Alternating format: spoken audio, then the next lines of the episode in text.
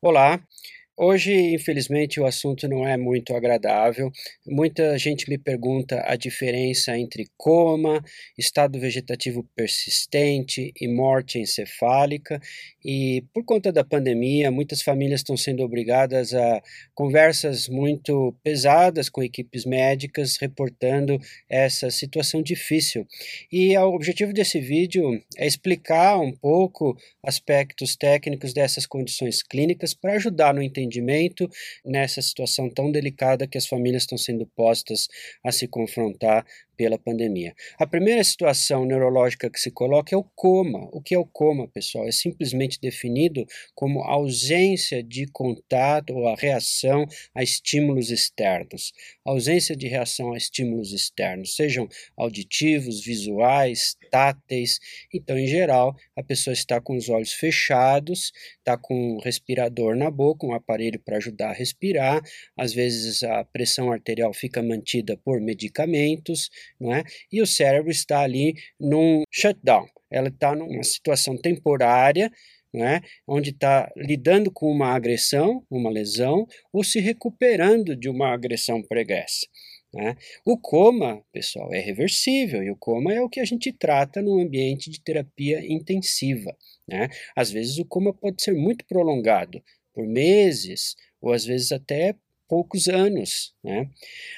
Acontece que a partir do momento que a pessoa abre os olhos espontaneamente, sem remédio, a gente começa a fazer uns testes neurológicos para ver se a pessoa justamente reage a estímulos. Se a pessoa começa a reagir a estímulos, consegue ver a mão da, da, do examinador, consegue sentir o toque, consegue piscar os olhos quando é perguntado alguma coisa, a gente sabe que a pessoa está contactuante, embora muitas vezes a gente esteja com um tubo na boca, cheio de, de cânulas e catéteres e não possa se movimentar ou falar livremente. Mas a gente sabe que a pessoa vai se recuperar, é, dado aí um procedimento de fisioterapia, de fonoterapia, de reabilitação bastante complexos. O problema maior é quando a pessoa começa a acordar do coma, abre os olhos espontaneamente e não mostra nenhuma reação é, está vendo as coisas, mas não reage nem ao examinador nem à família. Antigamente, a gente definia esse estado como estado vegetativo persistente. A pessoa recupera o hábito de dormir, então fecha o olho à noite, abre o olho de dia, não é? Mas não interage, não interage com a equipe que está cuidando, não interage com familiares, não é? é? Tem as suas funções vegetativas preservadas, então começa a evacuar, começa a urinar espontaneamente, é, como eu disse, dorme e acorda, respira sozinho, e aí começa a sair do respirador, começa a ficar independente para a ventilação, muitas vezes com um buraquinho aqui no pescoço para poder respirar mais facilmente não é? mas não reage adequadamente. Antigamente, então, isso era chamado estado vegetativo persistente. Hoje a gente não gosta desse nome. A gente mudou esse nome para estado de mínima consciência. E por que esse nome mudou? Porque a gente sabe que nessa condição essas pessoas têm alguma capacidade de interpretação consciente de estímulos.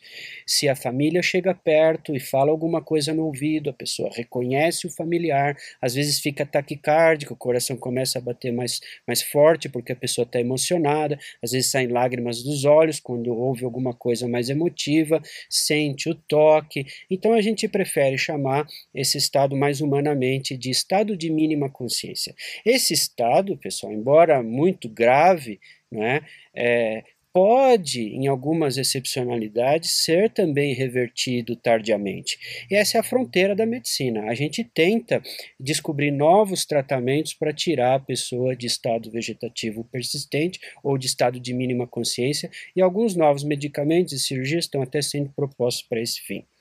Agora, se a pessoa começa a piorar do seu coma, e se agrava no seu estado clínico, ela pode entrar numa situação que a gente define como morte encefálica. O que é a morte encefálica? Antigamente, pessoal, estou falando isso na antiguidade, né, viver era se mexer, por isso a gente fala mundo animal, porque os animais se mexem, mundo do reino animal. Né? Então a vida era muito associada à movimentação.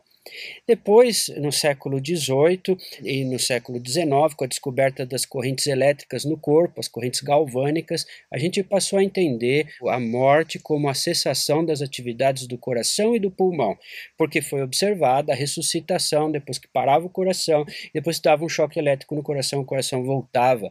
Então começou-se a entender nessa, nessa situação no século XIX, é, com a descoberta dessas, dessa questão fisiológica, que o coração é, parando, o pulmão parando, a pessoa estava é, em, em morte. E esse estado poderia ser né, é, tornado irreversível se não atendido prontamente. Hoje em dia, nós temos protocolos de atendimento de parada cardiorrespiratória. Quando você identifica uma pessoa em parada cardiorrespiratória, coração e pulmão não funcionam, você imediatamente inicia o quê? Manobras de reanimação cardiopulmonar para trazer essa pessoa à vida é, imediatamente. Passado algum tempo, essa você não vai ter sucesso nessa situação. Ah, você já deve ter ouvido falar, ou alguma pessoa conhecida já deve ter ouvido falar, que alguém ficou muito tempo em, em parada cardiorrespiratória e foi com sucesso reanimado. Existem muitos relatos na literatura e a gente conhece esses, esses relatos, principalmente no frio, quando a gente reaquece a pessoa, o frio leva a uma preservação é, dos tecidos e do cérebro e a pessoa pode ser reanimada depois de muito tempo, é, se tiver num lago frio ou no mar, e pode ser reanimada e não, não poucas vezes sem sequela nenhuma. Isso não significa que a pessoa estava morta, significa que ela estava em parada cardiorrespiratória e o tratamento de reanimação, instituído corretamente, trouxe de novo essa pessoa à vida. Reanimação cardiopulmonar. Isso é o que a gente faz todos os dias, né? Agora, muitas vezes a pessoa não consegue ser reanimada. E ela eh, vai entrar numa sequência de procedimentos médicos para se esclarecer se estamos diante de um quadro de morte encefálica. Desde 2017 no Brasil e desde anteriormente no mundo inteiro, em muitos países, a gente define a morte encefálica como a morte clínica. A pessoa está em morte encefálica, ela passou desta para melhor, ela faleceu. É? Postergar esta situação é um sofrimento, é uma situação desumana, é, tanto com, com o paciente quanto com relação à família e uma injustiça com outros pacientes que estão precisando daquele leito de atendimento e podem ser salvos por aquele leito de UTI ou quiçá pelos órgãos que vão ser transplantados, se o paciente assim permitiu em vida ou se a família assim permitir. Então, morte encefálica é morte clínica. E o que é a morte encefálica? Morte encefálica se diagnostica depois de um determinado tempo de observação, que a gente sabe que a pessoa não tem mais drogas agindo no corpo dela, no cérebro dela, como sedativos, anestésicos é, ou medicações dessa ordem. A pessoa está aquecida, a pressão arterial está adequada, a saturação do sangue de oxigênio está adequada, ou seja, o cérebro tem todas as condições para funcionar adequadamente, mas não funciona. E aí os médicos vão fazer dois testes clínicos diferentes, é? seguindo um protocolo bem estruturado pela legislação, para ver se o encéfalo se todo o tecido nervoso que está dentro da caixa craniana não tem reação nenhuma. O olho não reage à luz, a pessoa não tem tosse, não tem estímulo respiratório, os olhos não mexem quando faz estímulo é, nos ouvidos e assim por diante. Então, além disso, o legislador prevê que se faça um teste adicional e esse teste adicional vai mostrar que o cérebro não tem atividade elétrica ou não recebe sangue.